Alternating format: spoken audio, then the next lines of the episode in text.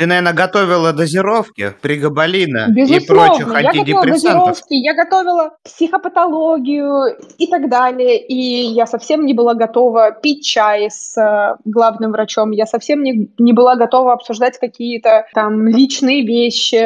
И это было странно.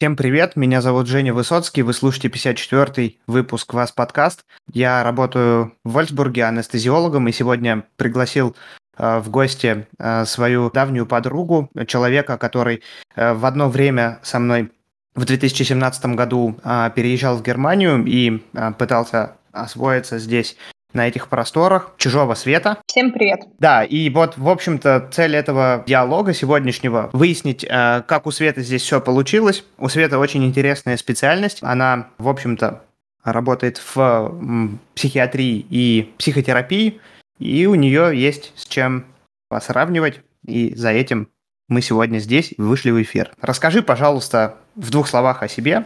Привет всем еще раз, и спасибо тебе, Жень, большое за приглашение.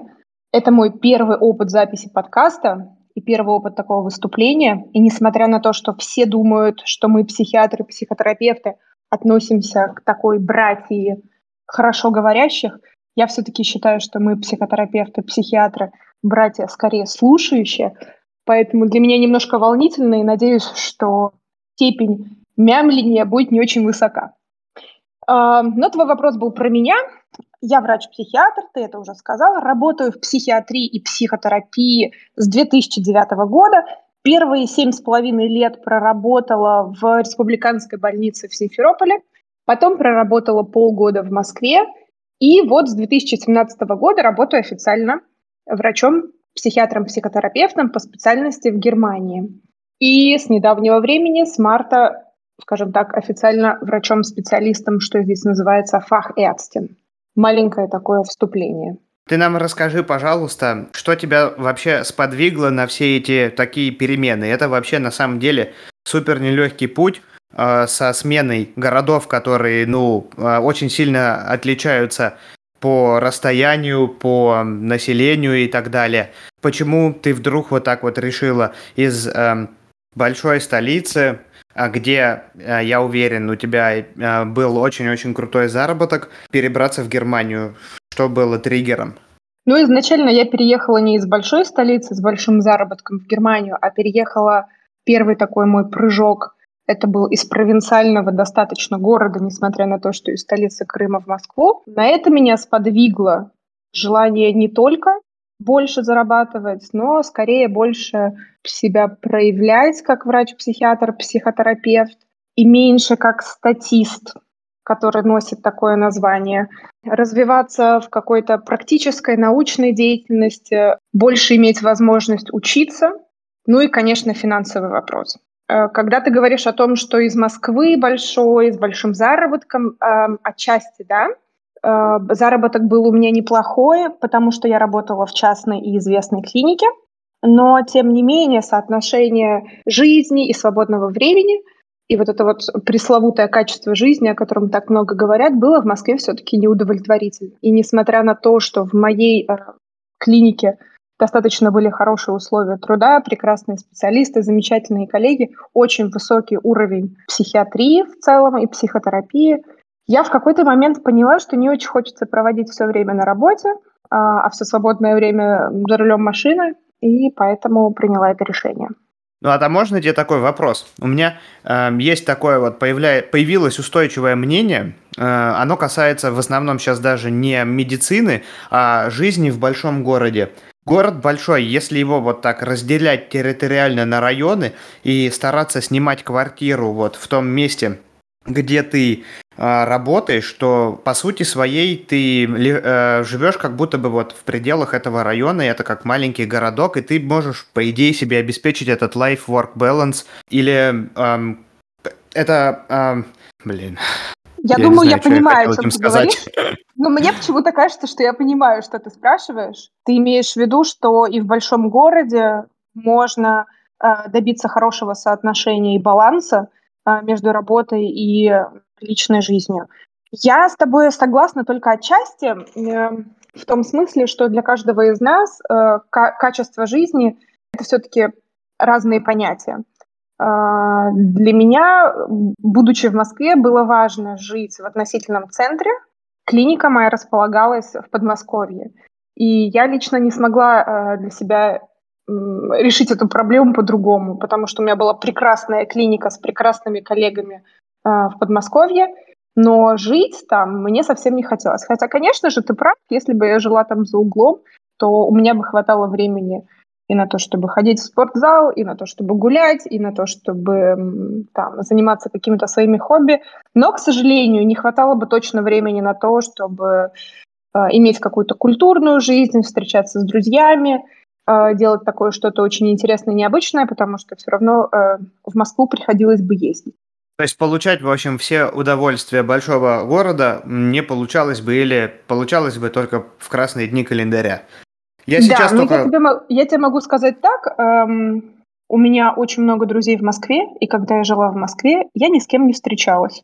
А сейчас, когда я живу в Германии, э, я с ними вижусь намного чаще. Как-то так получается, что когда я прилетаю раз там два месяца, ну, конечно, мы сейчас не берем этот период э, ковида и пандемии, когда не удавалось летать. Но раньше, летая каждые два месяца, я регулярно со всеми виделась, и это было точно намного более качественно, чем когда я жила в Москве. Рядом с ними, там, в какой-нибудь получасовой, часовой, двухчасовой доступности.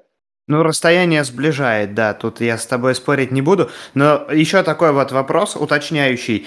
Эм, окей, предположим, есть какой-то гипотетический врач, который в большом городе, а, там, Москва, обеспечил себе life-work balance и живет в том же самом районе. Есть ли шанс там на ставку, я не знаю, условно, до 200 часов иметь какой-то в твоей специальности тот же достаток, который ты имеешь здесь примерно? Или, или, или нужно, или э, именно, то есть не дорогой съедается э, это твое личное свободное время, а именно тем, что чтобы выйти на какой-то определенный должный уровень, тебе нужно идти там на вторую ставку, на вторую с половиной, в другую частную клинику и так далее. Или вот, вот вопрос. Ну, я вообще, может быть, не так много врачей знаю в Москве, хотя какое-то количество знаю, но я почему-то не могу сейчас вспомнить ни одного, э, кто бы имел вот этот вот life-work balance в хорошем соотношении в любой специальности. А в моей специальности и подавно, потому что, ну, как-то так исторически сложилось, что психиатры и психотерапевты — это не самая э, зарабатывающая категория врачей, и поэтому приходится работать на очень много ставок, да, если ты врач, там, психиатр, если ты врач, психотерапевт, то тебе надо иметь огромное количество клиентов, а в Москве клиенты привыкли э, ходить на терапию и поздно ночью, и по выходным, и рано утром, то есть даже в 6 утра. И тебе для поддержания штанов, в буквальном смысле этого слова, э, приходится идти на эти все условия, э, редко ходить в отпуск, э, если вообще в него ходить, э, редко иметь выходные, просто потому что важно оставаться на плаву, важно э, постоянно быть в жизни э, своих клиентов, потому что у нас такая профессия, да, мы должны обеспечивать регулярную, еженедельную, в зависимости от контракта, от условий, да, со своим э, клиентом в таком ритме, и поэтому ну, не получается. Я не знаю, у меня не получилось, э, и я не знаю ни, никого из коллег, у которого, у которых получается это прям идеально. Ну, к слову, э, дополню цитатой э, твой э, ответ, цитатой одного из старших специалистов э, нашего отделения. Мы недавно сидели в ординаторской, и э, у нас э, произошло э, кровотечение после имплантации аортального стента, и анестезиолог, выходя из ординаторской с грустными глазами, сказал, я, кажись, где-то накосячил, заслужил я себе такое, в общем, дежурство сегодня. Вот, э, посыпались шутки «не суди себя строго» ему вдогонку, когда он уже уходил в операционную. И один из старших специалистов сказал, «Э, ты это заслужил, когда выбирал себе учебу. Наверное, все-таки э, слишком сильно вот эти вот все бизнесовые термины, которые проникают в медицинское сообщество, life, work, balance и так далее, они нас очень сильно, конечно, триггерят, очень хочется это тоже иметь, и когда-то, наверное, это будет возможно. но в основном врачи, конечно, работают побольше и подольше, и приходится вот так вот. А... Ну, я бы здесь с тобой поспорила и подискутировала. Я все-таки не считаю, что работа врача такое вот качество жизни взаимоисключающие понятия. Не, нет, они Мне не кажется, взаимоисключающие. все-таки возможно. Да, но это тенденция, есть тенденция. То есть понятно, что есть, конечно, и исключения из любого правила и везде эм, стопудово. Но, конечно, это возможно, да. Но вот такая основная масса, в основном, если ты хочешь где-то что-то как это, это, то приходится больше инвестировать времени свободного и так далее. Вот. Ну, Я в общем, буквально по сути... сегодня переписывалась э, со своим э, другом, с которым мы вместе учились в университете. Э, который сейчас живет в Москве, и который до недавнего времени работал в Крыму. Он врач-анестезиолог, и он рассказывал, как он на две с половиной ставки работал в Крыму и ничего не зарабатывал, и не отдыхал, и ничего не имел, и не видел. И вот сейчас работает в Москве анестезиологом, зарабатывает чуть больше, но жизни, эмоций, каких-то впечатлений, я так понимаю, что не так много. Потому что, как он сказал, Москва высасывает все силы. Ну вот мы и поговорили с тобой на тему твоей специальности. Ну и если я правильно понял, то ты переехала э, за поиском именно вот этого баланса между э, своей профессиональной деятельностью и рабочей. И приятным бонусом наверняка здесь э, ты получила, как, в общем-то, ну, какие-то финансовые привилегии наверняка. И все те вещи, которые, в общем-то, предлагает эта страна. Ну и еще такой вопрос спонтанно пытается сорваться с моего языка. А, хоть мы с тобой это и не планировали, но а, у тебя есть уникальный опыт переезда из а, стран СНГ, из России с крымской пропиской уже после вот этих вот событий 2014 года. И это сопряжено с определенными трудностями. У нас есть много вопросов от слушателей, а, и от там подписчиков в наших каких-то аккаунтах, что делать, куда обращаться и а, каким образом это все оформлять. Расскажешь в двух словах о своем опыте, а, как ты получала визу, в какое посольство обращалась, Киев или Москва, и как это все было у тебя? Да, конечно. Все, что вспомню, все расскажу. Переезд это, конечно, травматический опыт, поэтому многое забывается. Но кое-что я помню. Мне повезло, потому что я заканчивала университет, когда Крым еще был частью Украины. И поэтому у меня был украинский диплом, абсолютно официальный, абсолютно везде принимаемый. На сайте Анабин я его нашла. И поэтому в этом смысле не было никаких проблем. Не было проблем еще и потому, что я закончила интернатуру, тоже будучи э, еще, скажем так, в Украине. Э, в 2011 году. И поэтому все документы мои, эм, трудовая книжка, диплом, сертификат врача-специалиста, все э, были заверены Министерством образования в Киеве. И я, как гражданка Украины, с паспортом гражданки Украины, занималась своим переездом через посольство Украины. Э, я переезжала в 2017 Получается, что мой опыт, э, скажем так, работы при Российской Федерации был около, получается, двух лет, да, эм, и это, ну, не играло такой большой роли. Конечно же, у меня в трудовой книжке была запись, у меня беспрерывный опыт, поэтому, ну, там, были мы сначала Украиной, потом мы стали Россией. Это, скажем так, никому э, сильно и не бросается в глаза, что в твоей трудовой книжке написано. Самое главное, какие у тебя основные документы. Я знаю, что ребята, которые заканчивали университет после 2014 года, имели намного больше проблем и имеют их до сих пор, и многим даже приходилось переводиться на там пятый-шестой курс в российские вузы для того, чтобы они тоже были здесь потом приняты в Германии. То мне, скажем так, повезло, несмотря на то, что я переезжала, э, когда мне было 30 лет, уже достаточно, скажем так, во взрослом возрасте, я вот э, успела, скажем так, еще по, если сравнивать с теперешней ситуацией, по льготным условиям каким-то. Ну вот так. Понял. Ну и расскажи еще, пожалуйста, э, в двух словах, как происходил выбор больницы, куда ты поехала? Или выбирала ли ты по городу или по земле? Или как угу. этот процесс выглядел? У меня было около пяти или шести собеседований по всей Германии, и у меня был такой тур по собеседованиям. Везде я а, получила... Были большие города в, в твоем туре? Нет, больших городов не было. А, на тот момент это, ты знаешь, было как-то вообще не важно, нерелевантно. А, когда ты переезжаешь, э, то тебе важно лишь бы где-то зацепиться. Если честно, я тогда тоже в каком-то состоянии суженного сознания не очень сильно себе представляла э, карту Германии. Правда, про это совсем не думала. Сейчас, конечно, оглядываясь назад, думаю, надо было принимать решение, может быть, каким-то другим способом.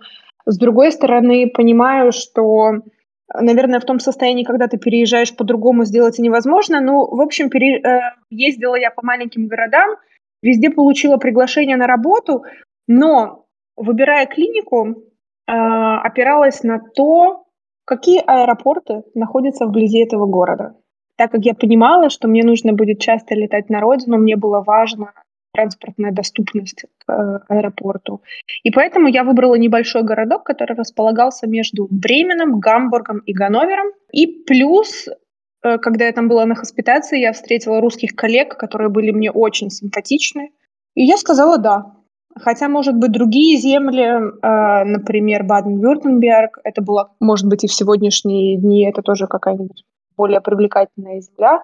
Но я выбрала больницу, вот аэропорты, и, если честно, три дня хоспитации перед тем, как сказать «да», не была вообще ни на одной улице этого города, не знала, как он выглядит, какого он размера, сколько там жителей. Но, повторюсь еще раз, состояние суженного сознания было все интуитивное вот. решение. И оно было очень правильное. Ну да, интуитивные решения, наверное, они часто очень э, бывают правильные. А э, что э, тебе показалось? Были у тебя, постарайся вспомнить, на первый взгляд какие-то вот прям яркие отличия, которые тебе прям бросились в глаза, э, отличия от э, нашего быта. Вот что, э, что тебя спрашивали бы и как бы с тобой общались в момент, когда ты условно трудоустраивалась где-нибудь в Москве, и там, какие были вот самые основные различия? Может быть, что-то тебя удивило? Ты имеешь в виду именно при трудоустройстве?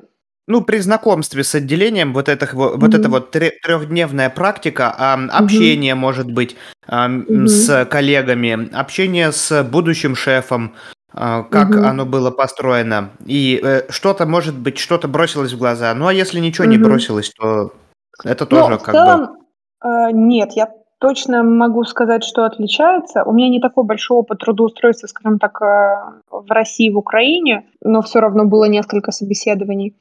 Но в Германии в целом это более доброжелательная и такая свободная и легкая атмосфера. Несмотря на то, что вообще в целом э, психиатрия и психотерапия это такая очень, ну, э, на расслабоне специальность, где люди очень неформально общаются, ты все равно почувствовала, что здесь как-то есть, э, есть больше эмпатии, что ли?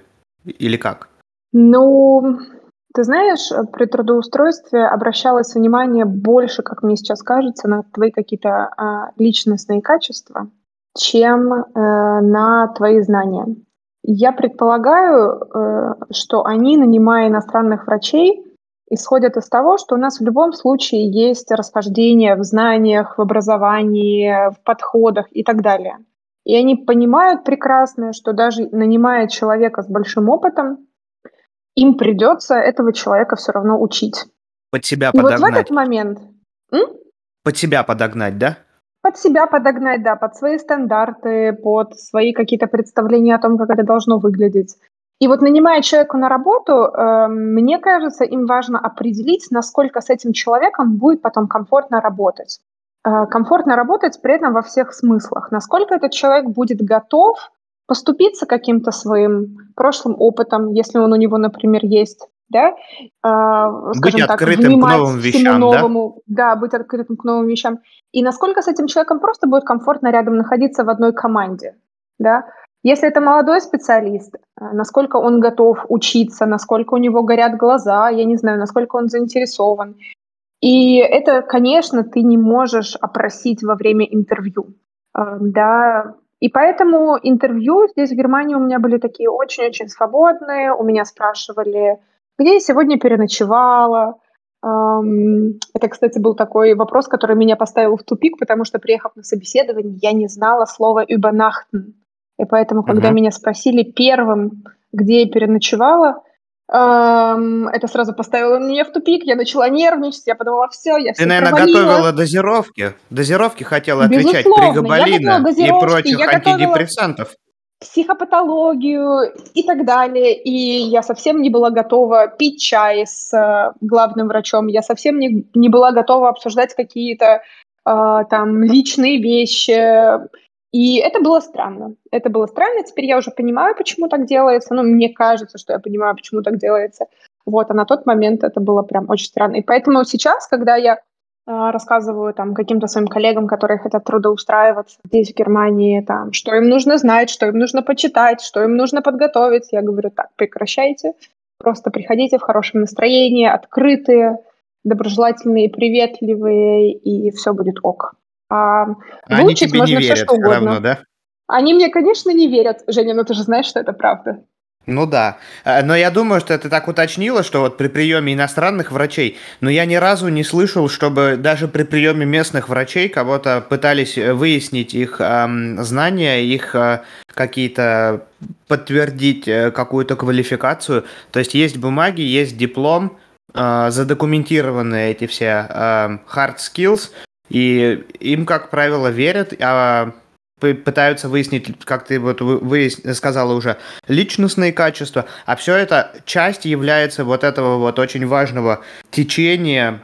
Здесь недавно узнал, как это называется. Это называется no blame culture, mm-hmm. то есть политика отказа от поиска виновных или вот политика такая, то, что ты не э, даешь в диалоге человеку как-то почувствовать себя не в своей тарелке, обязательно он должен чувствовать себя комфортно, вот, рядом с будущим шефом, и вот в конце концов всем предстоит а, испытательный срок, и если где-то там будет понятно, что во время перелома люди пытаются прикладывать подорожник к уху, то тебя попросят просто и все, я думаю, да?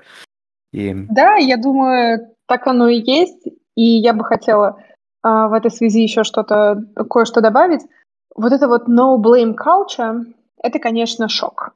Потому что, имея определенный опыт за плечами, скажем так, ну, я скажу, советского, может быть, устройства, э, медицинской традиции, ты приезжаешь Очень консервативный. Сюда, очень консервативный, очень иерархичный, очень строгой, очень наказующий, обвиняющий. Ты приезжаешь сюда и понимаешь, что никто не хочет тебя обидеть, никто не хочет тебя унизить, никто не хочет выявить твои недостатки или какие-то пробелы в знаниях. И еще тебе можно говорить, я ошибся, я что-то сделал неправильно, я чего-то не знаю и так далее и тому подобное. Для меня и самое было... главное, и самое главное, если ты не говоришь, что ты ошибся, то э, тебя поддерживают и подталкивают к тому, чтобы говорить о своих ошибках, потому что о них говорят все, и ты со временем начинаешь смотреть и подражать. Эти ошибки больше не привязываются к твоей личности, и вы эти ошибки обсуждаете безличностно, не с точки зрения, чтобы кого-то поставить на ковер, сделать из него козла отпущения и э, унизить перед всеми. Нет. Ошибки обсуждаются с точки зрения, э, что может сделать наше отделение, для того, чтобы в будущем в нашей команде такие ошибки не повторились. И дальше вырабатывается стратегия. Да, абсолютно с тобой согласна. А, ты видишь, как другие люди признаются в каких-то своих недостатках, несостоятельностях, незнаниях. Причем эти люди могут быть заведующим твоим, твоего отделения. Это может быть главный врач, это может быть кто угодно с огромным опытом. И они говорят, я не знаю, я не могу, или я принял неправильное решение, и это ок. И тут у тебя происходит, конечно, в голове огромный сдвиг тектонических плит. А, я могу сказать, что он происходит до сих пор. Мне до сих пор сложно а, где-то снимать корону эм, и говорить об этом. Но, тем не менее, эм, это получается. И это до сих пор вызывает восхищение и удивление. И это круто. Я считаю, что это очень круто. Это сильно улучшает атмосферу. И, кстати, вот это вот эм, no blame culture, она проявляется не только во взаимоотношениях с коллегами или с вышестоящими людьми, это очень сильно еще и отражается на твоем взаимодействии с пациентами. Когда я была врачом в Украине, в России, я была таким всезнающим э, и всевидящим оком. Каждый пациент, приходя к врачу, ожидал, что тот идеально все знает, идеально все умеет и так далее. Здесь я могу при пациенте достать книжку, и мы с ним можем вместе посмотреть. Здесь я могу погуглить и э, спокойно достать телефон и сказать, слушайте, я не знаю, что это такое, давайте вместе поищем. И это прям очень круто. Это убирает дистанцию, это убирает иерархию, это я сейчас уже могу сказать, что добавляет намного больше доверия к врачу, потому что ты понимаешь, что твой врач тоже человек, ты понимаешь, что ты твоему врачу как пациент не безразличен, да, и твой врач говорит не просто так что-то от балды для того, чтобы произвести впечатление, а он правда хочет тебе помочь, именно поэтому он выискивает самую актуальную информацию или там какие-то сведения и так далее. И это точно улучшает комплайнс пациентов, пациентами. Задавай следующий вопрос. Ну вот мы незаметно подобрались уже к такому важному пункту, который мы обсуждаем практически со всеми нашими гостями. Расскажи с твоей точки зрения, как, какими ты видишь плюсы и минусы жизни э, рабочей и э, личной здесь, в Германии, э, с твоей перспективы э, психотерапевта, психиатра вот, из Гамбурга. Угу мои плюсы и минусы, мой рейтинг. Ты знаешь, Жень, я вот отдыхала сейчас в отпуске в Италии и обнаружила такой вот очень-очень сильный, жирный минус жизни Германии. Это то, чего мне сильно не хватает. Эм, в принципе, друзей и общения, и какой-то такой открытости людей к друг другу, готовности завязывать новые знакомства, готовности эти знакомства как-то поддерживать, а, а почему я упомянула Италию? Потому что мы с моей подругой а, увидели, когда мы шли по набережной, что в одном а, заведении какая-то очень симпатичная то ли свадьба, то ли день рождения, и все люди красиво одеты, эм, и какая-то живая музыка, и как-то веселятся. И мы, естественно, люди, соскучившиеся по каким-то мероприятиям, эмоциям, человеческим лицам, танцам и так далее за время пандемии, э, решили зайти и посмотреть, что же там происходит. Так вот, мы зашли, и буквально через пять минут, несмотря на то, что это была, похоже, частная вечеринка, но через пять минут мы оказались э, чуть ли не в центре внимания, потому что к нам стали подходить люди, и знакомиться с нами, и болтать о каких-то там, вещах, и никто не стал спрашивать, кто вы такие, есть ли у вас приглашение, а с какой вы стороны, со стороны жениха или невесты и так далее и тому подобное. В результате мы провели чудесный вечер, завели кучу разных знакомств, посмеялись. И это было настолько непринужденно, и я тебе могу сказать, что за весь этот вечер никто так и не удосужился узнать, принадлежим мы к приглашенным гостям или нет. Нас просто как-то угощали, болтали с нами. Так вот, такая ситуация в Германии просто невозможна. А, может быть, это мой опыт, может быть, э, это особенности моего взаимодействия с людьми здесь, но здесь ты можешь ходить э, в спортклуб с людьми, э, какими-то чужими, да, и встречаться с ними взглядом, каждый день или пересекаться на каком-то тренажере, или ты можешь с ними работать в одной больнице, да, но в разных отделениях, и просто видеться, не знаю, в столовой, никто никогда не подойдет знакомиться. Никто никогда как-то расслабленно не заведет беседу. И это какой-то минус, мне кажется. Да, я не знаю, как минус. это в твоем опыте, но вот здесь я понимаю сейчас, переехав э, в Германию, у меня даже немного в Германию, в Гамбург, э, из того городка, где я жила раньше, у меня даже возник такой, ну, не то чтобы страх, такое беспокойство, а, а где я найду здесь новых друзей? Да? Или, ну вот, э, я живу в центре города, и я могу спокойно выйти и, сесть на улице, попить кофе, или гулять, и я точно знаю, что я не познакомлю ни, ни с одним человеком. И это как-то грустно бывает. Да, тут ты совершенно справедливо заметила, что пандемия, она сыграла на нас такую роль, что вот мы соскучились по обществу, но на самом деле и не в пандемии дело, дело вот в этом расстоянии, которое удерживает северноевропейский народ, такое, в общем-то, э, очень осторожное сближение, оно, э, да, и сближение, оно не переходит определенные границы. То есть даже если ты 2-3 года с человеком общаешься, все-таки иногда нужно обсудить э, тебе с ним дату, когда вы встретитесь. Нету спонтанности какой-то. Я вспомнил, вчера мне звонил на дежурстве мой э, друг Артем, психотерапевт из э, Швейцарии, э, психиатр. Э, у нас с ним был выпуск где-то как раз, по-моему, около года назад. Вот мы с ним обсуждали такой момент э, тоже. А я вот был в отпуске, вчера вспомнилось, в январе этого года в России. И там за неделю у меня получилось так, что я один раз заплакал. Э, ну как заплакал, у меня слезы потекли, потому что я больше не мог э, надрывать живот от смеха. Вот, я уже просто, у меня не, не, не было сил дольше, у меня просто потекли слезы. А второй раз я почти заплакал, потому что я пережил одну очень-очень-очень грустную, тяжелую ситуацию одного человека, как бы прослушав его историю, и после этого я понял одно. Я за неделю там пережил вот этих э, два эмоциональных пика, которых я не переживал здесь за все четыре года. Э, вот эта константа, на которой здесь у тебя находится жизнь, для меня она самая тяжелая. У тебя здесь нету пиков до плюс 10 и до минус 10. У тебя все примерно в районе нуля, туда-сюда.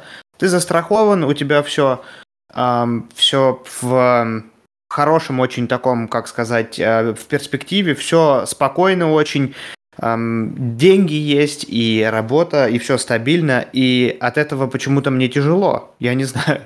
Эм, тяжелый вопрос к тебе как психотерапевту, что делать. эм, шучу. Эм, ну, в общем-то, да. И интересный момент, параллельно, не знаю, эм, я наткнулся на фотосессию, очень интересную в Инстаграме художника, который э, сравнивает э, пространство и жизнедеятельность людей в глубинке российской и в Европе. И там подпись такая была в Европе, все понятно. У тебя есть зал ожидания, в нем ожидают, самолет какой-нибудь. У тебя есть кафе, в нем едят. А тут он прикладывает фотографии, где на фоне взлетной полосы, где садится самолет, люди э, поставили мангал и жарят шашлык. Или на фоне там какого-то там линии электропередач, это такая прям глубинка, фотки так классно сделаны, там прям видно там бедность, нищета, то есть, наверное, не очень гламурная жизнь, точнее, полностью не гламурная, но люди в тех пространствах, в которых ты не ожидаешь увидеть эту деятельность, то есть а, кто-то рубит, э, э, рубит дерево там в каком-то очень районе, кто-то ловит рыбу на фоне какой-то индустриальной картинки, и э, происходит какое-то, то есть ты смотришь и наслаждаешься этим. У меня Давно такого не было, я просто смотрел на эти картинки и думал, блин, ведь раньше для меня это не было никаким вообще, никакой новостью. Когда да, я, я думаю, что у нас сейчас еще немного в связи с переездом изменилась и перспектива того, как мы смотрим на то, э, что мы оставили.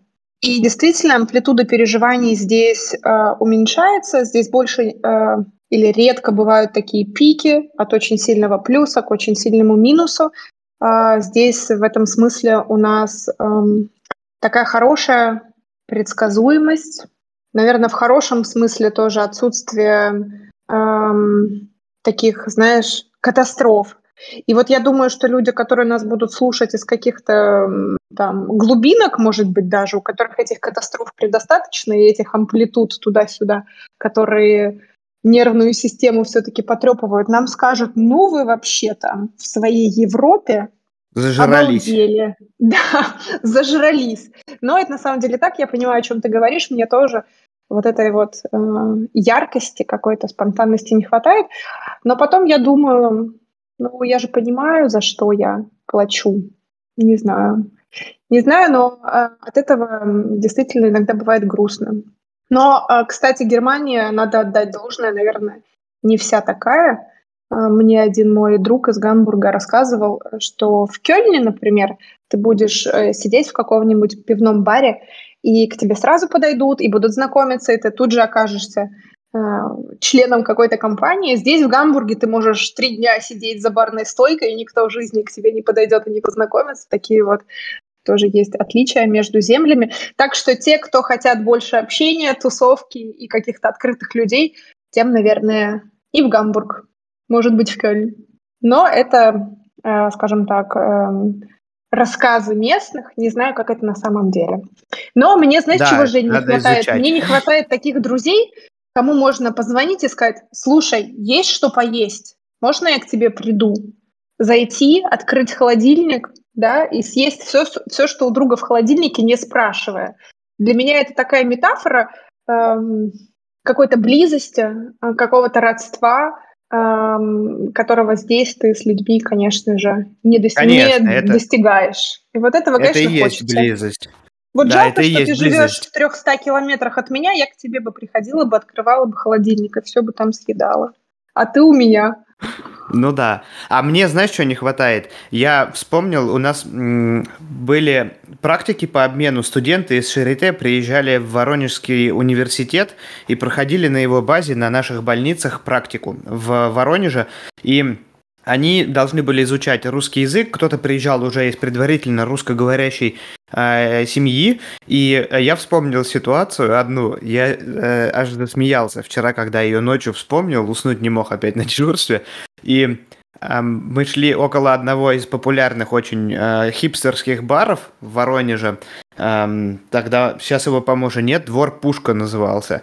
И э, шли с компанией немецких студентов, которых я вел там в одно классное место смотреть закат, и у нас, соответственно, э, была водка в сумке, и мы гуляли. И они очень рады этому были. А, были две учительницы из Австрии и два, две студентки из а, Германии, из Шарите. И они восхищались всем. Но пик восхищения наступил, когда два пацана э, в семейных трусах и больше без ничего просто. Просто два пацана в семейных трусах на мотороллере проезжали мимо чувака, который залез на знак кирпича, на самую верхушку.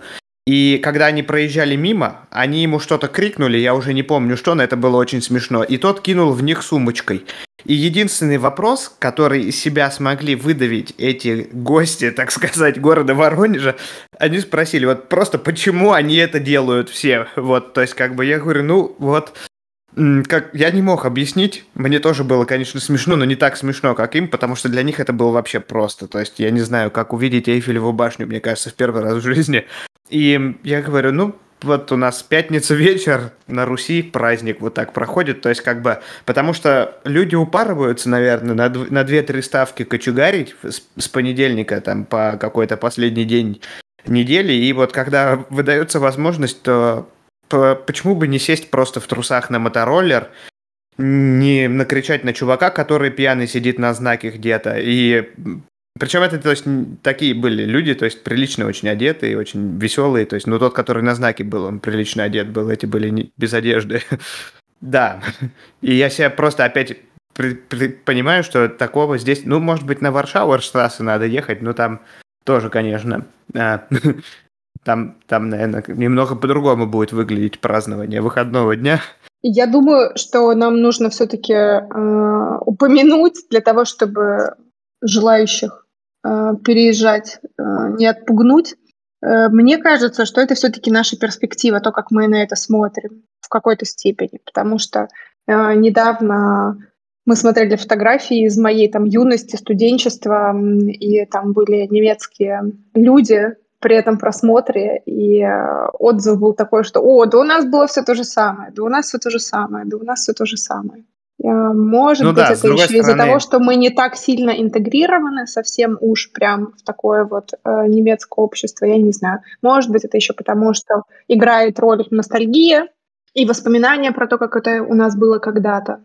Или мы пытаемся сравнивать несравнимое, то есть студенческие годы и годы уже, когда тебе 30 лет или в этом районе, или да. за 30, а это несравнимые, в принципе, вещи, неважно, э, где ты находишься, это абсолютно да, разная да, это конъюнктура. субъективная абсолютная штука, но, но я думаю, вот в любом случае объективно то, что так близко, э, как было у нас э, здесь все-таки вряд ли возможно. Окей. Или редко. Ну, Это про минусы, про плюсы, чтобы давай. не все было так печально. Все остальное плюсы. Я вот так думала над твоим вопросом. Я не нашла больше никаких таких э, для себя значительных минусов.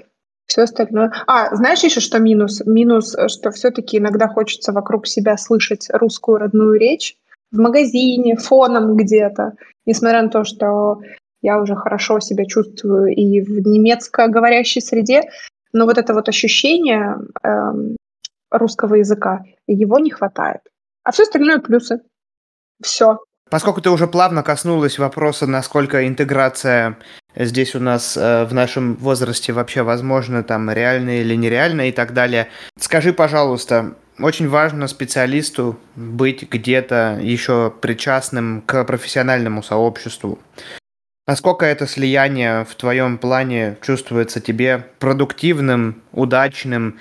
А, есть ли какие-то разницы вот между сообществом психотерапевтов, психиатров в Москве, в России и здесь? Как происходит процесс саморазвития, посещения конференций и так далее? Два слова. Я продолжаю оставаться активным членом э, психотерапевтических сообществ в России и продолжаю там учиться, развиваться в профессиональном плане.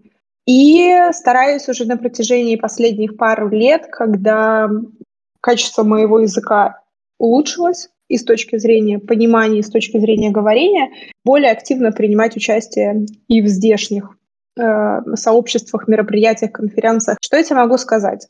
Ну, во-первых, я как психиатр-психотерапевт э, не могу не отметить, что все, безусловно, зависит от личности, да, от характерологических особенностей, насколько ты можешь интегрироваться, насколько ты можешь хотеть э, в этом всем принимать участие, насколько у тебя хватает на это энергии, сил, психических каких-то возможностей. Но если у тебя есть желание, мотивация, то ты здесь э, очень желанный скажем так, э, гость и участник. Я не почувствовала никаких, э, никаких сложностей с тем, что я иностранка, когда я принимаю участие в тренингах, семинарах, воркшопах. Даже если какие-то моменты непонятны, ты всегда можешь спросить, тебе всегда еще раз абсолютно без какого-либо раздражения объяснят, переформулируют.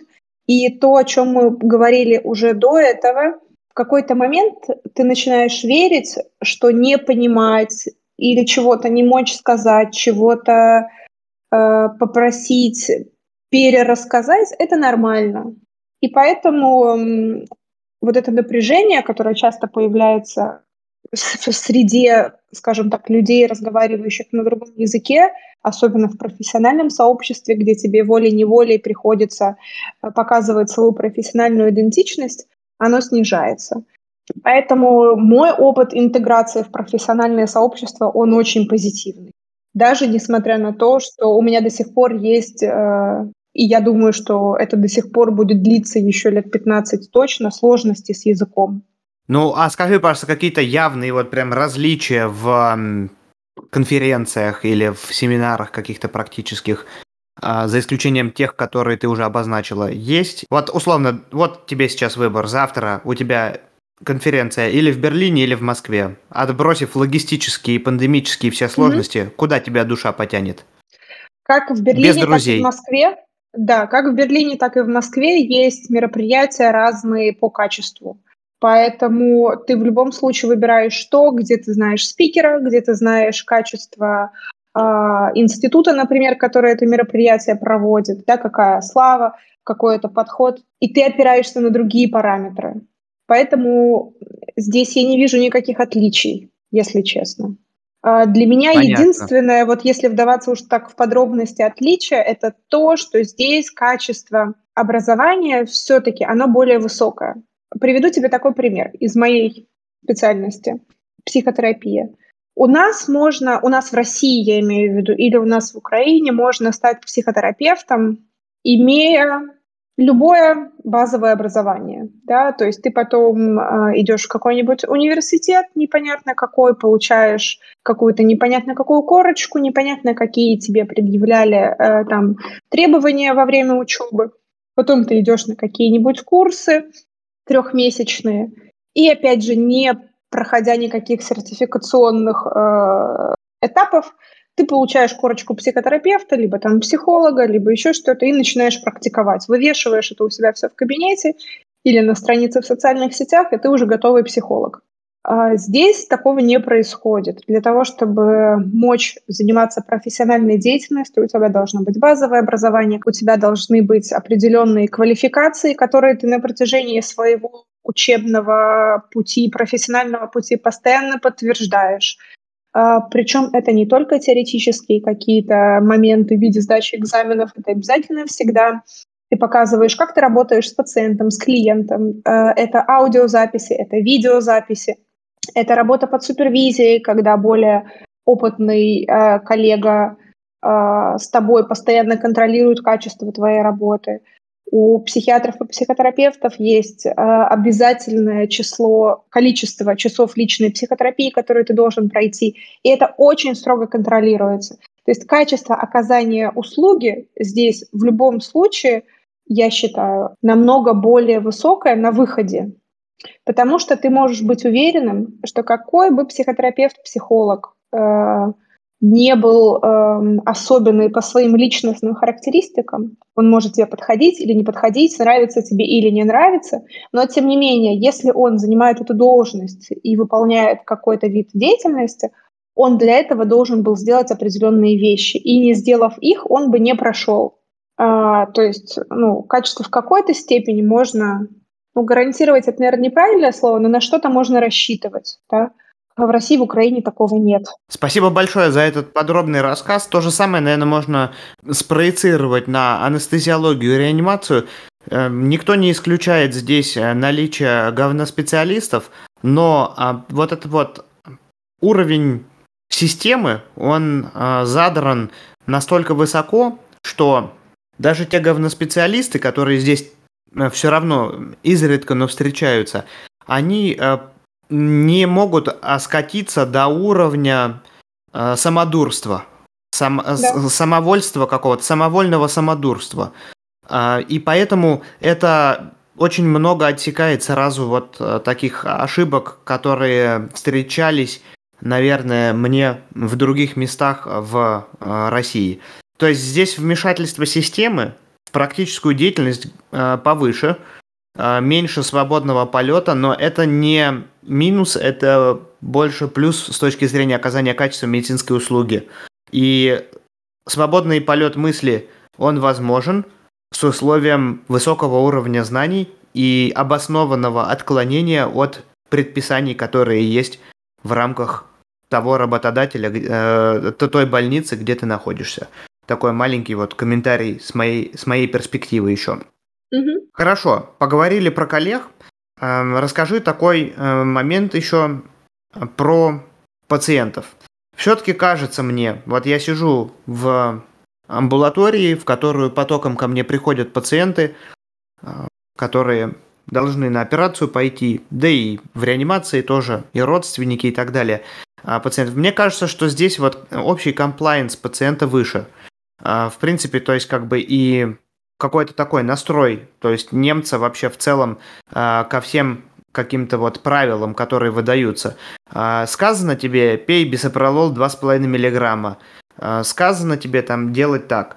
Он начнет это делать сначала, а потом начнет задавать вопрос, почему так. Вот мне такое ощущение, что в России сейчас назначишь, и начнется демагогия ой, а да это там, да посмотри на противопоказания. То есть пациент начинает э, вступать в демагогию в такую с врачом, и вот это вот э, довольно тяжелые, вязкие переговоры, в которых почему-то человек с медицинским образованием должен доказывать э, человеку без медицинского образования, почему для него это так полезно.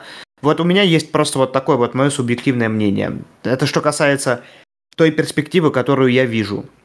Что касается э, психиатрии, психотерапии, есть ли вот у тебя такая, такое ощущение, что комплайенс здесь вот это вот какой-то у пациента, он где-то выше находится? Или все-таки специфика твоих пациентов такова, что они обращаются тогда, когда у них есть запрос на помощь, и если есть запрос, соответственно, все предписания они стараются выполнять. Ну, за исключением, mm-hmm. конечно, случаев, которые засунули против э, своей воли к тебе на лечение. Э, я начну отвечать с конца твоих вопросов. Ну, вообще, таких, кого засунули против своей воли, их, э, там, я не знаю, один процент, наверное, да. Пациенты, которые обращаются к психиатрам, к психотерапевтам, такие же люди. как и люди, обращающиеся к другим специалистам.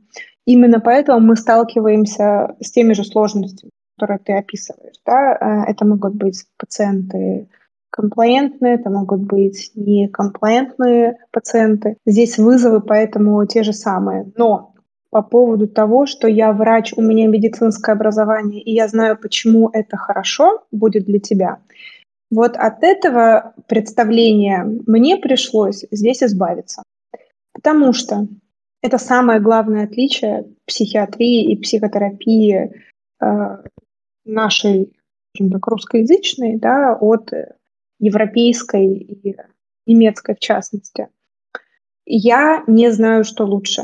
Да, я как врач, несмотря на то, что у меня есть медицинское образование, несмотря на то, что у меня есть опыт, есть профессиональные знания и так далее и тому подобное, я не знаю, как тебе, как пациенту лучше. И мы с тобой находимся в отношениях э, партнерских. Это не иерархичные отношения, э, там, где я патриарх, всезнающий, а ты раб, который должен выполнять мои назначения. Здесь мы вместе решаем. Поэтому я здесь изначально намного больше пациентам своих, пациентов своих приглашаю да, к сотрудничеству и решить, подходит им это или нет. Вот если они поступают ко мне на лечение, я лечу пациента вообще в целом э, со всеми э, психиатрическими патологиями. Да, э, это все болезни, которые встречаются у людей взрослого возраста, начиная от 18 лет и до конца жизни. Поэтому спектр здесь совершенно разнообразный. И будь то пациент с умственной отсталостью, с поведенческими нарушениями, будь то пациент с болезнями зависимости, будь то пациент с психозом э, или с деменцией и так далее. Э, мы всегда исходим из того, а что пациент хочет сам для своей жизни, а что пациент считает для своей жизни лучшим. И за счет этого, за счет того, что они чувствуют себя включенными, да, здесь достигается большее, эм, скажем так, доверие. Да. Ну вот Давайте, а, вопрос, вопрос такой. Угу. Смотри, вот э, ты назначаешь медикамент, а тебе, э, как, как, тебе говорят, э, от него же запоры. Ты там пытаешься объяснить, что это наименьшее, что может там в этом э, моменте как-то вам повредить и так далее, там польза выше и так далее. А человек вот сидит и вредничает, сопротивляется что-то как-то, то есть у него по мимике понятно какое-то недоверие и так далее. И аргументы, то есть он не перестает прекращать приводить тебе аргументы. А ты э, же не свободный художник, у тебя определенная, ты находишься вот в пределах там стандартов. У нас, например, Почему? выделено Нет. 20 минут на подготовку э, пациента э, или там 30 минут на подготовку тяжелого, там 40 паци- э, минут пациента к операции. А я не могу, то есть я, я, я могу чисто теоретически э, сидеть с ним и разговаривать, но в таком случае, то есть страдает огромное количество там других людей. А, и в какой-то момент, то есть аргументы приобретают такой эм, род спора, котором, то есть, как бы, человек, понятно, что человеку, то есть, как бы, особо, то есть, ну, нечего делать, может быть, или от, от того, что скучно он с тобой спорит. Что ты как вот поступишь в этой ситуации? Потому что у меня, по, по моему ощущению, такое количество таких людей, а, которых я там повстречал где-то в Воронеже, их я не огромное количество людей э, в Воронеже там пытался лечить, но вот именно спорщиков таких пропорционально гораздо больше, чем здесь. Что делать с этими спорщиками? Что это за вот такое, когда человек вредничает, и ты... Э, для меня это комплайенс, банально, в котором, то есть, в конце концов, то есть, человек либо тебе доверяет, либо не доверяет, как врачу, как специалисту. Для таких пациентов каждый день 20 штук, которые не соглашаются с твоим видением терапии, например. Но у меня здесь, конечно, намного больше возможностей для взаимодействия, чисто временных, чем у тебя. Да? Тебе нужно быстро пациента подготовить, например, к какому-то исследованию, операции и так далее. Вот смотри, если мы берем пациента, который, этот конкретный пример, который говорит о том, этот э, препарат вызывает запоры. Здесь я могу действовать как врач-психиатр да, и сказать, окей, этот препарат, по вашему мнению, вызывает запоры, давайте выберем какой-нибудь другой. Да, давайте посмотрим, какие есть еще препараты, которые не обладают этим побочным эффектом. Бывает такое. В большинстве случаев мы всегда можем найти альтернативу. В наших психотропных препаратах э, такой же огромный спектр побочных эффектов различных соматических, физиологических и так далее, как и у других препаратов, поэтому я с этим сталкиваюсь постоянно. И альтернатива находится. Другой вопрос, ты можешь, если пациент, э, например, ты находишь другой препарат, у него находится еще один побочный эффект, который ему не нравится, и то, что ты называешь не вредничает, да, то ты можешь работать с пациентом психотерапевтически и говорить, хм, похоже, вам очень важно сопротивляться лечению. Давайте про это поговорим. Похоже, очень страшно вам, возможно, получить какие-то побочные эффекты. И вы готовы там, от всего отказаться, лишь бы никогда в жизни. А с чем это может быть связано еще в вашей жизни? Да, это для тех пациентов, которые доступны какой-то психотерапевтической работе. Но иногда ты действительно скован рамками времени, действительно тебе надо принять какое-то срочное решение, пациенту помочь и так далее – а он не хочет, тогда ты говоришь, окей, не хочешь, не надо. Это твоя жизнь, это твое тело, это твое здоровье, мы тогда этого делать не будем. Или если он там не поддается никаким... А, и все. Это правда его решение. Если это ситуация, которая не угрожает его жизни, он может делать все, что угодно. И не соглашаться с моим решением. Обычно такие некомплайентные, они э, вроде как бы делают вид, что они настроены на решение, просто они не удовлетворены ни одним из предложенных вариантов, и в конце э, вслух делают вывод, что специалисты сегодня так себе, и все здесь, значит, не так, да. и то есть нужно э, прикладывать там подорожник к разным частям тела и так далее. Эм, с этим, конечно, тоже надо учиться врачу переваривать внутри себя и не воспринимать э, лично, а просто, то есть, как сказать, пропускать да, мимо ушей. и это ок. Он может прикладывать подорожник, он может делать все, что угодно, пока это не отображается на здоровье, скажем так, жизни окружающих людей, пока это не представляет опасность, э, или пока это не представляет такую вот прям унмительба, Женя, как переводится? Опасность э, для его здоровья? Непосредственную для жизни. Он может делать все, что хочет. И ты знаешь, мне потребовалось несколько лет для того, чтобы это знание и понимание, правда, ассимилировать. Э, снять эту корону с головы, забыть про опыт э, свой, забыть про все те знания, которые я получаю. И поверить в то, что человек с шизофренией, с умственной отсталостью, с очень тяжелой какой-нибудь алкогольной э, зависимостью или так и другими, например, расстройствами, которые, по моему мнению, живут неправильной жизнью, делают неправильные вещи, принимают неправильные решения, что они имеют право на это. И это, правда, очень сложная внутренняя работа моя над собой, которая, была проведена и которая проводится. Мне каждый раз сложно с этим, но каждый раз я себя останавливаю и говорю, так, топ, а кто живет в шкуре того человека, который сидит у тебя напротив? Похоже, он, а не ты. И давай-ка узнаем, из каких соображений он, например, сопротивление это высказывает, да? А если высказывает сопротивление и никак не поддается никаким воздействиям, окей, это его жизнь. Он имеет право. Согласен с тобой в этом вопросе. Вот. Ты знаешь, ну, я хотела еще мы... кое-что сказать по поводу комплаентности изначально, э, вернее, про, про позицию врача. Мне кажется, это очень важно будет услышать слушателям, потому что это одна из причин, по которым я переезжала. Здесь ты чувствуешь себя врачом во всех смыслах. Ты чувствуешь себя врачом, когда ты где-то представляешься, да, и другие люди э, выказывают тебе уважение. Э, ты чувствуешь себя врачом, когда ты общаешься с пациентами это как раз то, о чем я говорила в начале, да, я перестала здесь быть статистом, а я стала здесь, эм, правда, чувствовать себя по-настоящему доктором, уважаемым доктором, который может чего-то не знать, чего-то не понимать, чего-то не уметь, да, которого могут не слушаться пациенты или который может делать там разные ошибки, но тем не менее вот это внутреннее ощущение того, что ты врач, и другие люди тебя тоже воспринимают как уважаемого человека, это дорогого стоит. Это то, что, мне кажется, э, врачи в России и в Украине, к сожалению, утратили из-за условий работы и жизни.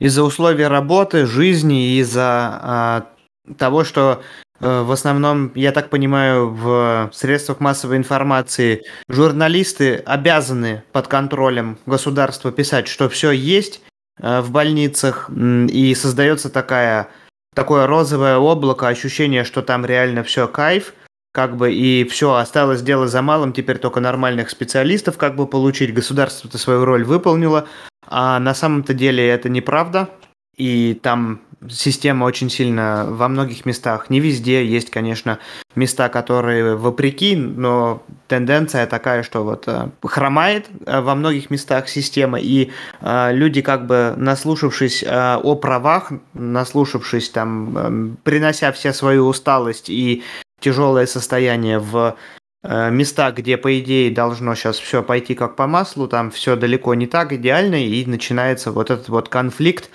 конфликт между врачом и пациентом, который, наверное, встречается очень часто и длится очень долго, и в друг дружку кидаются обвинения с одной стороны и другой, в то время как, наверное, нужно всем обернуться в сторону государства, посмотреть и задавать вопросы вдвоем против вот этой вот системы машины и так далее. Но это не такая минутка философии, которую мы уже будем сейчас, наверное, разбавлять последним, одним из последних вопросов к тебе. А, плавно наш выпуск, на интереснейший выпуск подходит к концу. Ну и заканчивая его на мажорной ноте, могу э, сказать так, что я еще даже до того момента, когда поступил в университет, наверное, да или когда учился, ну, было мне понятно, что много анекдотов, которые так или иначе связаны с медициной, они э, были связаны со специальностью психиатрия, психотерапия, и э, в действительности там есть, ну, вещи, которые, то есть, не вписываются в картину мира человека не из этой стези. Расскажи, пожалуйста, были какие у тебя самые запоминающиеся, может быть, смешные моменты, связанные с работой, в Москве, в Германии, вот. Есть ли какие-то отличия между вообще характером этих случаев? Естественно, не персонализировано, чтобы никого не обидеть. Есть ли у тебя какие-то истории смешные из твоих рабочих будней?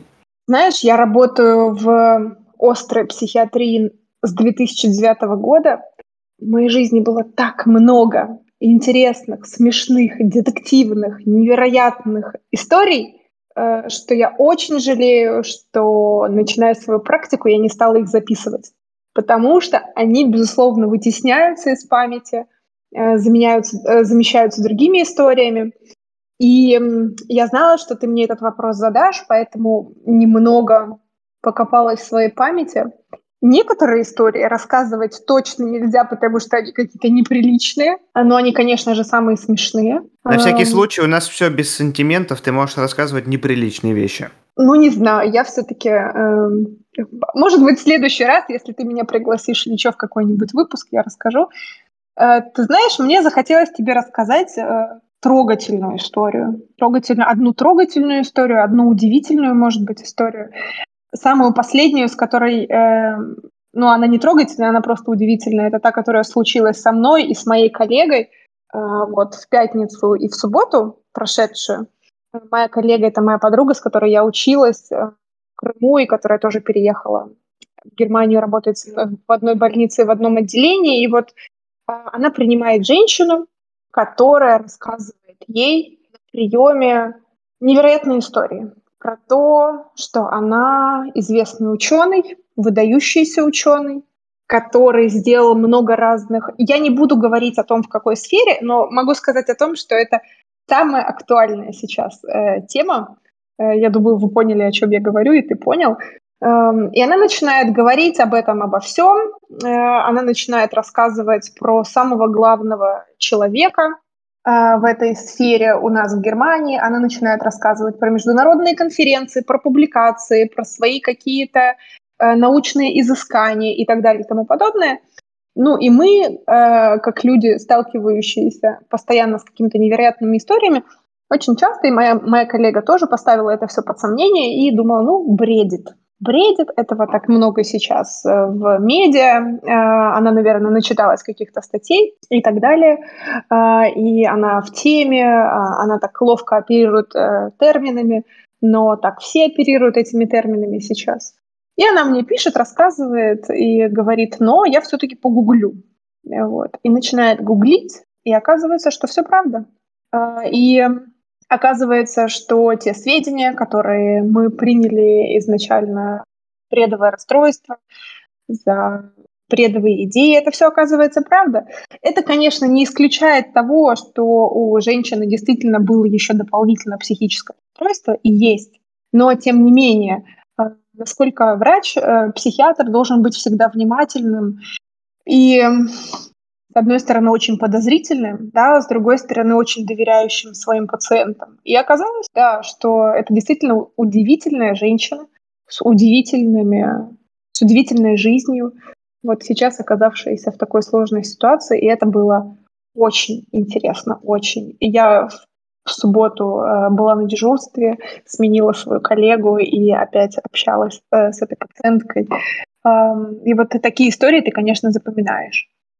А, и это тоже истории, которые рассказывали мне мои коллеги старшие там, в Симферополе, да, из 90-х, когда э, к тебе поступает пациент, который находится в психомоторном возбуждении, говорит о том, что его преследуют, и похитили его родственников, и в него стреляли, и так далее, и ты его госпитализируешь и думаешь, что у него шизофрения, а потом приезжают какие-то бандиты и начинают стрелять в окно отделения. Вот такое тоже было. И где шизофрения, а где правда жизни. Здесь нужно очень четко разграничивать, все всегда проверять, вот, и не думать, что ты самый умный и все знаешь. И еще одна история, которую я тоже хочу рассказать, надеюсь, у нас еще есть время, одна минутка. Это про индуцированный... Конечно, конечно. История про индуцированный бред. Да. Знаешь, что это такое? Нет, Индуцирован... нет, не знаю. Нет?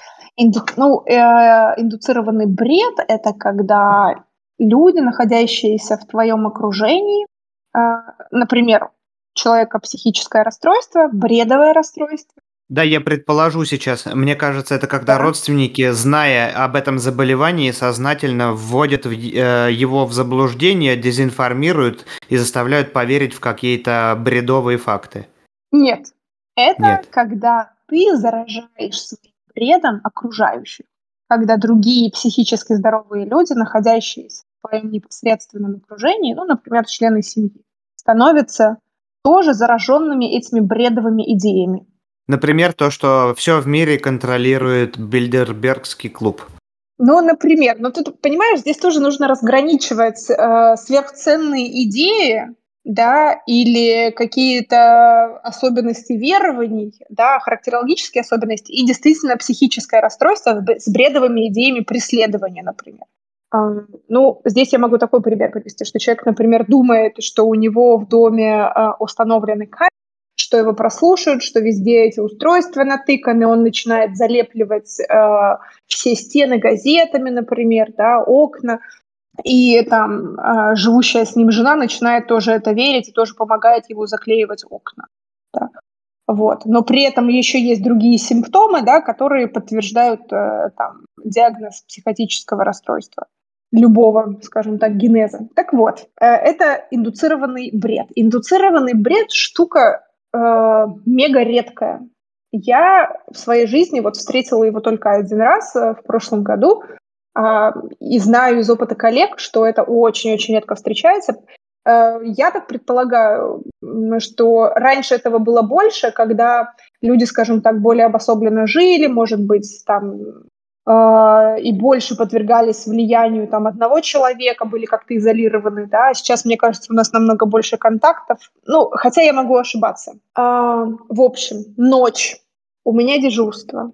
И принимаю я на дежурстве двух женщин, которые очень похожи на сестер, вот, э, которых остановила полиция э, где-то возле моего города, и которые странно себя вели на автобане. Вот, и поэтому на них обратили внимание. А одна женщина очень молчаливая, вторая женщина очень уверенная и очень четко мне рассказывает о том, что она на самом деле едет, ну, если я сейчас приведу такой пример, например, едет из Москвы в Питер, да, потому что она в Москве была Икея, вот, а в Питере она живет. А я ее принимаю в Симферополь. Понимаешь, вот это вот абсурдность, да? Вот. И она мне говорит, ну, я немножечко заплутала, и как бы вот так вот у вас здесь оказалось. Я говорю, нет, подождите. А это все происходит в Германии, просто для того, чтобы понимать, скажем так, расположение городов и абсурдность этой ситуации. Я ее прошу еще раз объяснить, как это произошло, так что она ехала из, э, из Москвы, из Икеи в Питер домой и оказалась в Симферополе. Она мне приводит огромное количество каких-то логических доводов, которые могут показаться э, там убедительными. Вот. И ее сестра поддакивает, и это все ты знаешь, я уже не помню подробностей, э, но все это выглядит очень-очень-очень правдоподобно, и в то же время я понимаю, что что-то здесь не так. Они мне рассказывают, как они живут, они рассказывают мне, что они купили две кухни одинаковых векей, потому что они там две сестры, и хотят, чтобы у них было две одинаковых кухни. Вот. Потом приезжает полиция, которая мне рассказывает, э, что там в машине нет никаких ни чеков, ни мебели, ничего подобного. И на улице 3 часа ночи, по-моему, это было какое-то холодное время года, они хотят уехать, а, и я говорю, нет, подождите, куда вы поедете? Я понимаю, что они немножко, скажем так, дезориентированы. Я говорю, давайте до утра подождите, потом поедете. Нет, мы сразу поедем. Когда у врача есть ощущение и подозрение, что это может быть какая-то небезопасная, опасная ситуация, то, конечно же, отпускать не очень людей хочется. И ты ищешь любые способы для того, чтобы людей э, уговорить остаться. Да? То есть мое внутреннее чутье какое-то говорит, что-то здесь не так. Они очень складно говорят, но что-то здесь не так. Вот, потом э, та, которая активная сестра, начинает как-то распыляться, как-то быть более агрессивной, и э, еще больше каких-то нестыковок. И в то же время это все равно выглядит как-то все ладненько. Я в таких случаях, когда мы не можем сами принять решение, мы зовем, называется, судью, да, даже там сотрудников мини, э, отдела департамента здравоохранения, скажем так, разделяют ответственность. Ну, в общем, приезжает он, мы начинаем дальше расспрашивать и так далее, э, там, что произошло, куда они ехали. Опять вроде складно, но в то же время не складно. И потом я говорю, давайте одна сестра выйдет, а вторая останется, та, которая все время молчала. Вот. И каким-то образом мы вторую сестру уводим, вот. И та, которая молчаливая, сначала ничего как бы... Под, ну, она, она подтверждает сведения старшей, вот. А потом они находились чуть-чуть больше времени э, разделенными. По-моему, старшая сестра разговаривала с кем-то по телефону, и поэтому младшая, скажем так, вышла из-под ее влияния. Вот, она подбежала к персоналу и сказала, ну, начала рассказывать больше, потом я ее отвела совсем в сторону. Вот, и оказалось, что действительно старшая сестра страдает бредовым расстройством, что э, у нее там масса разных ну, представлений, убеждений и так далее, которые не соответствуют действительности. И, и вот только благодаря тому, что мы их разделили, нам удалось поиметь какие-то объективные сведения. И это было очень интересно. Наверное, в пересказе это звучит не так увлекательно, но когда ты в этом во всем находишься, это удивительно. И ты Ничего как... сегодня не так увлекательно. Я вообще здесь э, уши развесил.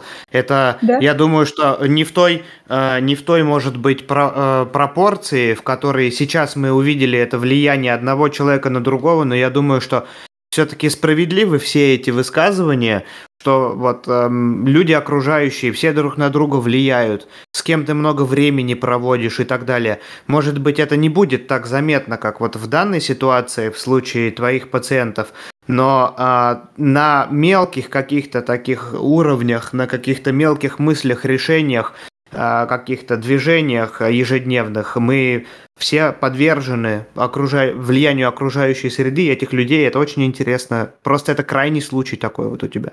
И у меня, к сожалению, я вот не сделала никаких э, ск- скриншотов, скажем так, э, истории болезни, да, для того, чтобы четко э, запомнить содержание этого бреда. Но психиатр э, каждый раз, каждый день мы играем роль детектива, который должен сопоставить массу фактов, который должен понять, а кто здесь кто, и как это все взаимосвязано. И это, безусловно, очень-очень интересная работа, не только врачебная, но вот еще такая увлекательная детективная. Очень интересно. Наверное, многие из слушателей захотят стать психотерапевтами после твоего рассказа. Может быть, ну, даже после, я. После этого захочется только стать психиатром. Психотерапевты не сталкиваются с такими историями, а только те, кто работает в острой психиатрии. Психиатры. Понятно. Ну, да, последний, вообще... наверное, вопрос. Да. А, да, да, да, извини. Нет, я просто хотела прорекламировать свою работу, вообще невероятно интересную, и сказать, э, что ничего интереснее, чем исследование жизни э, других людей, как это все происходит, по моему мнению, фаната психиатрии быть не может. И еще я, ну... знаю, что хотела сказать для тех, кто слушает же нас очень часто те врачи, которые или будут слушать, которые хотят переехать, наверное. А, хочу сказать, что быть психиатром, психотерапевтом в Германии здесь возможно. Многие думают, что это очень сложно из-за языковых сложностей, но все возможно. И это не так сложно, такая вот тавтология сплошная, как э, мы себе это представляем, пока мы не начинаем это делать. Ну, эм, вспоминается мне одна твоя фраза, которую ты обронила, ты ее, наверное, уже даже сейчас не вспомнишь, года два-три назад, что в Москве за пределами Садового кольца обращение к психотерапевту а, рассматривается как какое-то, то есть, ну, явная патология, то есть а, отождествляется с каким-то, то есть, прям лютым отклонением, и люди, то есть, абсолютно, ну, не понимают надобность, хотя им это в действительности могло бы помочь. И в общем-то, довольно трудно, то есть э, в плане того, чтобы, ну, пациент э, к тебе пришел или клиент и так далее. Что касается там за пределами МКАДа, так это вообще, то есть, ну, катастрофа. Как ты думаешь, здесь э, ситуация другая ли? Это вопрос номер один. И вопрос номер два. Изменилась ли с тех пор ситуация в России э, по рассказу, может быть, твоих коллег? Я Думаю, что, вернее, я знаю, что ситуация точно изменилась. Говорила я тебе это наверняка много лет назад. Сейчас в больших городах э, психотерапия — это ну, что-то такое само собой разумеющееся. Как мне кажется, опять, опять же, у меня такая, знаешь, выборка достаточно специфическая. Я в специфических кругах общаюсь, тоже с особенными э, людьми в этом смысле дружу. Мне кажется, что все ходят на психотерапию, мне кажется, что все знают, как это важно. Никто не чурается похода к психиатру, когда в этом есть необходимость. Э, ну и плюс сейчас так много в медиа про это говорят, э, даже если ты посмотришь всех самых известных интервьюеров, и Собчак, э, и Шихман, и э, Дудь, и, мне кажется, каждый герой, э, который приходит к ним в гости, рассказывает про свой опыт психотерапии, очень много вопросов на это направлено. То есть это в любом случае становится более популярным в больших городах, где уровень, скажем так, осознанности и образования выше. Люди, которые больше заняты скажем так, я не знаю, как сказать, физи- физическим трудом, у которых больше проблем, связанных с выживанием, мне кажется, не так много времени на психотерапию, и понятно почему, и вполне обоснованно. В Германии, конечно, по-другому. В Германии а, практически нет никакой стигматизации. Ходить на психотерапию нормально. Хотя я не могу сказать, что этой стигматизации вообще нет. Это было бы тоже неправдой. А, я думаю, что мы в этом смысле э, в Германии всего лишь на пару шагов впереди, чем Россия, чем Украина, но это не какой-то огромный скачок вперед. Ну, то есть это не 20 лет, это скорее лет Это 5. не 20 лет, это не 20 лет, это может быть чуть даже меньше, чем 5 лет. Это чуть-чуть впереди, чуть-чуть. Потому что все равно люди, все равно люди стесняются, мне кажется, об этом говорить. Это то, что я вижу каждый день на работе, о том, когда люди попадают в психиатрическую больницу. Мы с ними вместе придумываем, какие истории им рассказать на рабочем месте, да, где они сейчас находятся и как объяснить свое отсутствие. Вот. Это все равно есть определенное тоже предубеждение со стороны коллег, врачей соматических в отношении наш, нас, психиатров, все равно, да, все равно мы психиатры, это странные врачи, даже здесь, в Германии. Вот, э, с этим приходится сталкиваться. Поэтому я не думаю, что это 20 лет вперед, это пару лет вперед. То, что происходит сейчас в русскоязычном пространстве в отношении психологии и психотерапии, это очень а, обнадеживающие изменения, мне кажется. Ну, для меня таким эм, такой лакмусовой бумажкой э, стала информация, которую я периодически черпаю с блогов священнослужителей, некоторых, э, в то время как основная позиция, то есть 99, наверное, процентов священнослужителей, она примерно понятна по отношению к твоей специальности, но я то и дело натыкаюсь на высказывания священников, обратитесь к специалисту, к медицинскому, который поможет вам, к психологу. А если вы не чувствуете там помощи в церкви где-то или то есть не находите для себя подходящего человека. То есть, условно, я себе не могу представить подобного рода советы, чтобы вообще, в принципе, даже принимались э, сообществом, которое посещает церкви, православным сообществом.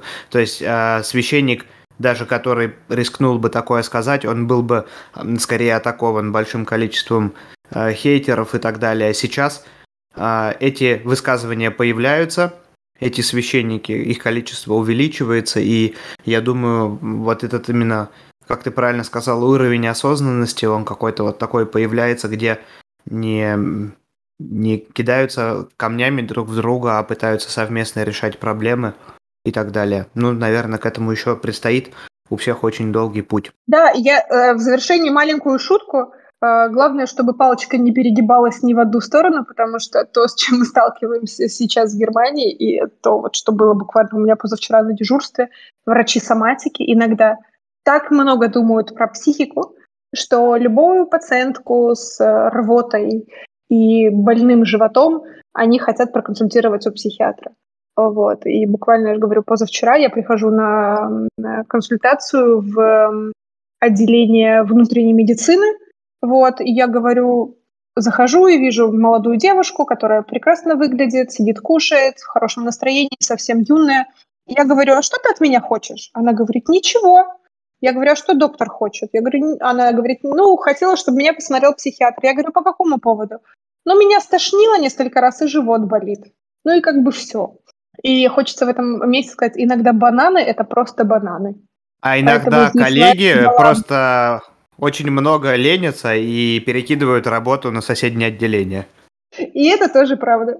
Ну да, люди везде люди. Да.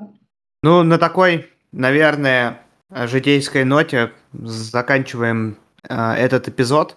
С вами был Женя Высоцкий и... Света Чижова. Не бойтесь психиатров, мы добрые. Да, ну и до новых встреч. Всего доброго. До свидания. До свидания.